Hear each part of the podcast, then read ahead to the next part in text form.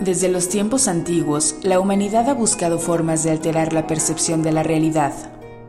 Desde el vino en la Grecia clásica hasta el sake en Japón, las diferentes civilizaciones alrededor del mundo y la historia han compartido esta búsqueda.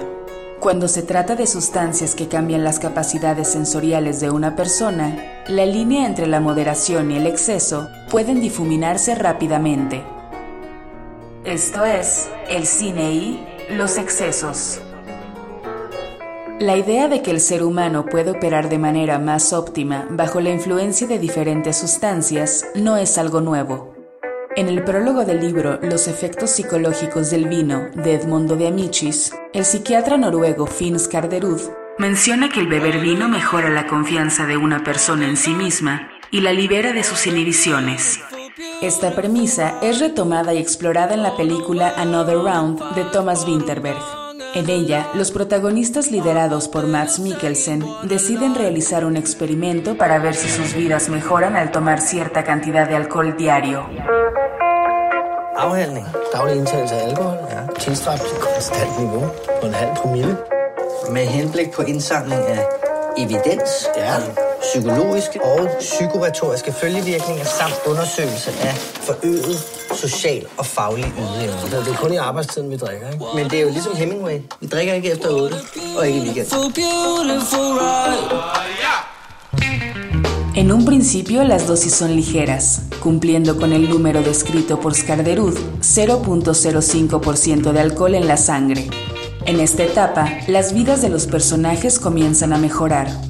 Tienen más confianza en sí mismos, al igual que más creatividad para desempeñar su rol de profesores. Pronto, el aumento en confianza empuja a los protagonistas a querer aumentar la dosis de alcohol para ver si los beneficios siguen aumentando.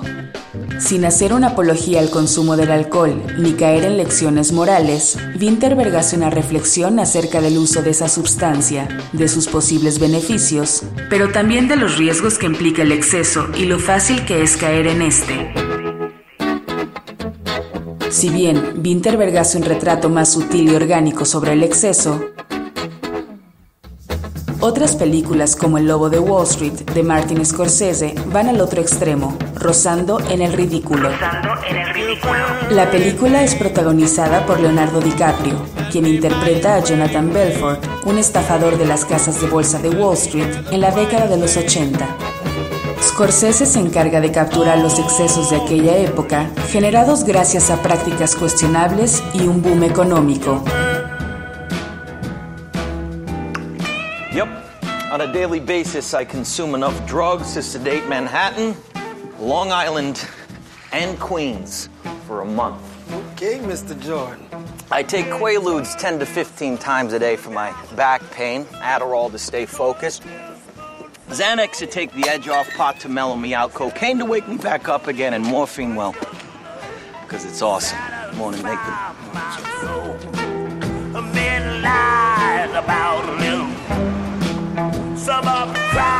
the drugs under God's blue heaven, Mansiones gigantes y superyates, fiestas desmedidas y el uso de un sinfín de sustancias estupefacientes. Hmm. Scorsese hace un retrato casi grotesco de los personajes y sus acciones, reducidos a un aspecto primitivo, vestido de trajes de lujo. Provoca un interés morboso por ver el descenso, la locura y el ridículo. El Lobo de Wall Street es una película excesiva en muchos aspectos, desde su valor de producción, cientos de extras y un tiempo de duración de alrededor de tres horas. Una cinta del mismo calibre que el tema que presenta.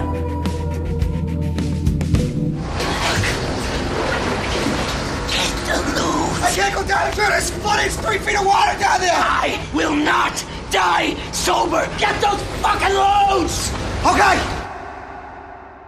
En los podcasts de Ibero.2, rock and rollamos con la historia. Escucha el análisis de Ociel Nájera y César Castellanos sobre un género musical que significa un negocio global, Producto Rock. Escuche su primera temporada en plataformas de audio y en Ibero2.cloud. Ibero.2, música para pensar.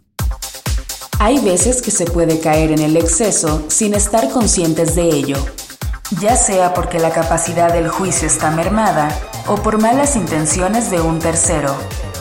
Tal es el caso de Climax de Gaspar Noé, una película que al muy estilo de Noé florece en los extremos, un sueño psicodélico que pronto se convierte en una pesadilla, donde se despiertan los impulsos más primitivos del ser humano y donde reina el sinsentido. En esta película, después de un ensayo, un grupo de danza celebra tomando sangría sin saber que ésta contiene LSD. Lo que sigue es una crisis colectiva llena de paranoia que se torna violenta.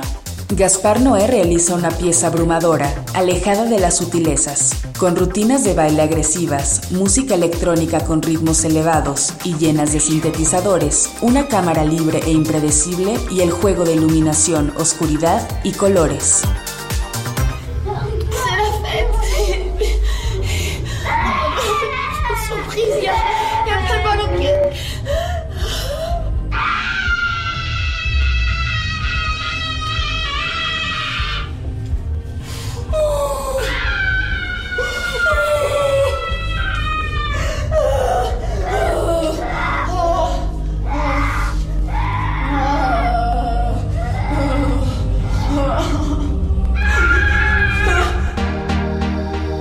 Uno de los peligros de los excesos es que es muy fácil caer en ellos, pero es muy difícil salir.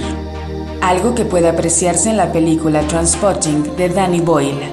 En ella seguimos a un grupo de adictos a la heroína, cuya adicción es tan fuerte que no tienen interés en tener una vida normal. Al igual que el exceso del consumo de esa sustancia, Boyle replica el nivel exorbitante en el aspecto cinematográfico de la cinta. Con montajes y escenas que retratan el aspecto subjetivo de los protagonistas, una percepción distorsionada de la realidad que llega a un nivel surrealista.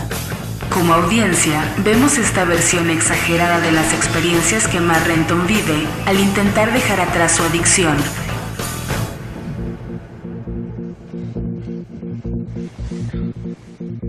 I don't feel the sickness yet, but it's in the mail, that's for sure. I'm in the junkie limbo at the moment. Too ill to sleep, too tired to stay awake. But the sickness is on its way. Sweat, chills, nausea, pain, and craving, need like nothing else I've ever known will soon take hold of me. It's on its way.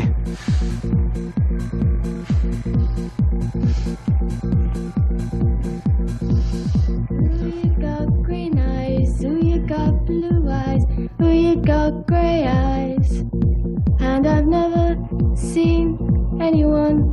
Like you before. No, I've never met anyone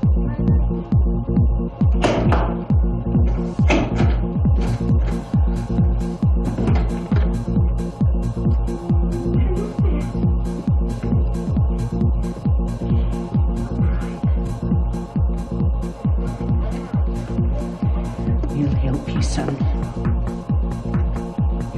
You'll stay here with us till you get better. We're gonna beat this together. Maybe, uh, maybe I should go back to the clinic. No. No clinics. No methadone. It only made you worse. You said so yourself. You lied to us, son. Your own mother and father. You could bring us some jellies. No!